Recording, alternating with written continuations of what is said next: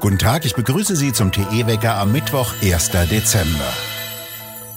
Heute soll Österreich stillstehen. Im ganzen Land gibt es heute einen ganztägigen Streik. Kein Österreicher soll heute arbeiten oder einkaufen gehen, so der Aufruf. Damit soll gegen die Corona-Zwangsmaßnahmen und gegen die geplante Impfpflicht protestiert werden. Außerdem finden um 13 Uhr Kundgebungen vor vielen Landesregierungen statt.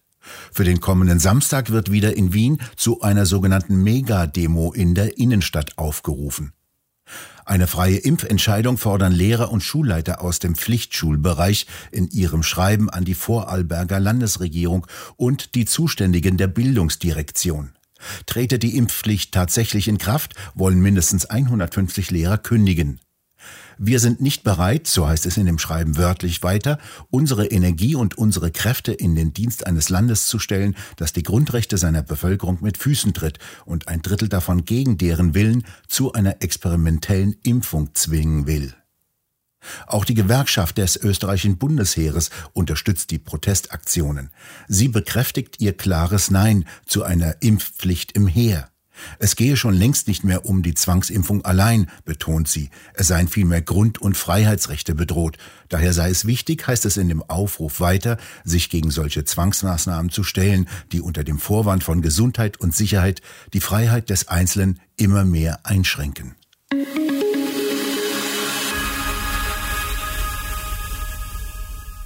Der erste Senat des Bundesverfassungsgerichtes in Karlsruhe, also der Harbart-Senat, entwickle sich immer mehr zum Totengräber des freiheitlichen Verfassungsstaates.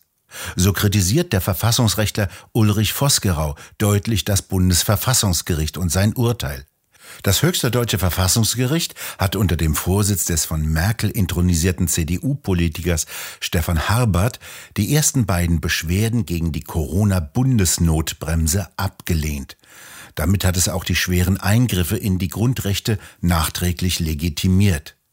Zuvor waren Habert und seine Richterkollegen bei Kanzlerin Merkel zum Abendessen eingeladen, trotz Ausgangssperren und Kontaktverboten, auf die Merkel immer drängte.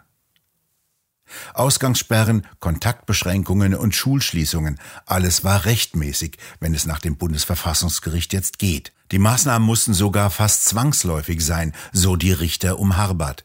Denn aus dem Auftrag zum Schutze des Lebens leite sich sogar ein verfassungsmäßiger Zwang zur Notbremse ab, meinen sie. Auch die sehr heftig kritisierten zweifelhaften Inzidenzwerte beruhten auf einer tragfähigen Grundlage. Der Verfassungsrechtler Ulrich Voskarau dagegen kritisiert in einem Beitrag für Tichys Einblick wörtlich, die Wiedereinführung der Bundesnotbremse wird in der Politik bereits gefordert.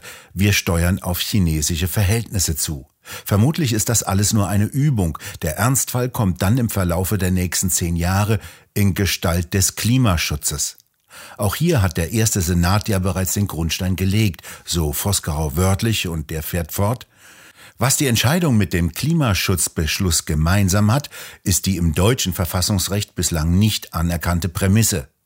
Wenn niemand genau weiß, ob eine Gefahr wirklich besteht und wie groß sie sein mag, es aber staatlich geförderte Interessenten gibt, die zwecks Durchsetzung gewisser gesellschaftlicher Veränderungen enorm große Gefahren an die Wand malen, dann können Grundrechte großflächig ausgesetzt werden.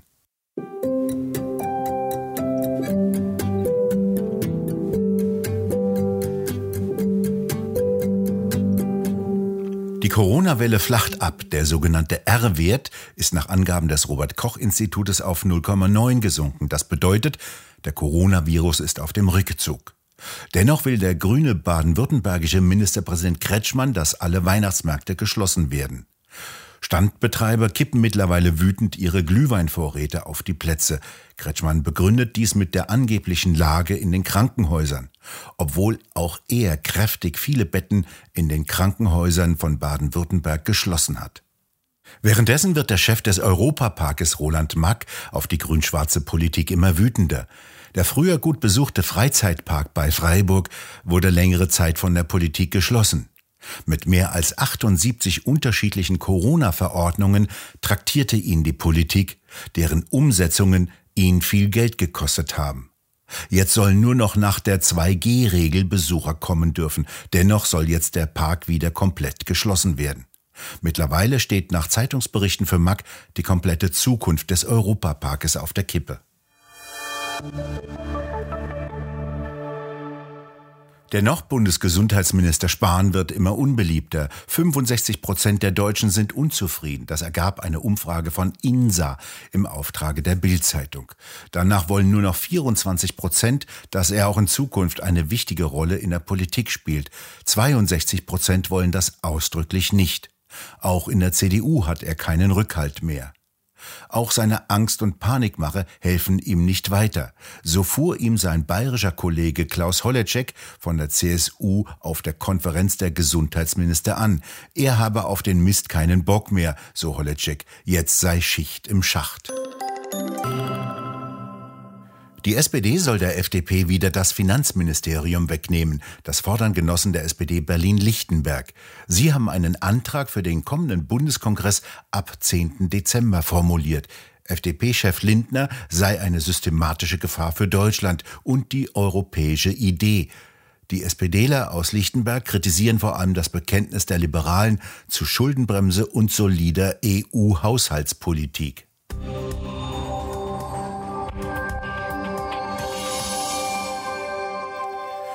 Ein neuer Panzer soll her. Der Nachfolger für den Leopard 2 sollte eigentlich bis 2035 fertig sein. Doch daraus wird vermutlich nichts, warnte jetzt der Chef der Holding aus dem deutschen Panzerbauer Kraus Maffei Wegmann und dem französischen staatlichen Rüstungskonzern. Er sieht als eines der größten Hindernisse den Rückzug von Banken aus der Finanzierung von Unternehmen aus dem Bereich an. Denn die grüne EU-Kommission wolle die europäische Wirtschaft umbauen. Es sollen nur noch Unternehmen übrig bleiben, die nach den Kriterien Umwelt, Soziales und sogenannte verantwortungsvolle Unternehmensführung arbeiten. Dazu gehört übrigens auch die Energieindustrie, deren Finanzierung mit dem Verweis auf CO2 ausgetrocknet werden solle.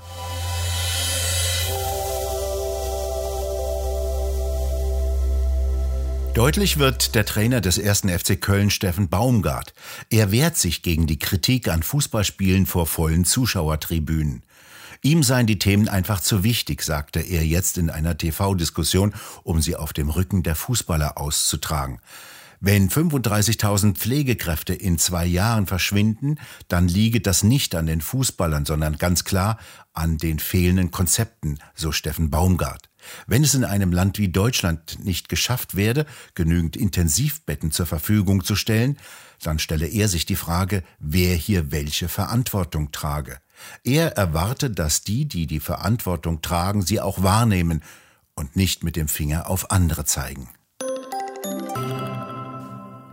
Aus Brüssel kommt eine neue Direktive. Das Wort Weihnachten soll nicht mehr verwendet werden. Das sei diskriminierend, nicht inklusiv und so weiter. Nicht mehr von stressigen Weihnachtstagen, sondern von stressigen Feiertagen solle man reden, empfiehlt die Kommission. Maria und Josef sind auch out, Malika und Julio sollen integrativer sein. Und in der Tat, das Krippenbild mit Säuglingen männlich-weiblich divers und einem heterosexuellen Elternpaar ist auch ziemlich out. Die Kommission sagt nicht dazu, wie viele fürstlich bezahlte Kommissare und ihre Stäbe sich die Köpfe über neue Sprachregelungen zerbrochen haben. Dabei hätten die doch viel einfacher mal kurz in die deutsche Vergangenheit schauen können. Da hatten wir das doch schon einmal, so mit Jahresendflügelfigurenballett zum Jahresabschlussfest und so weiter.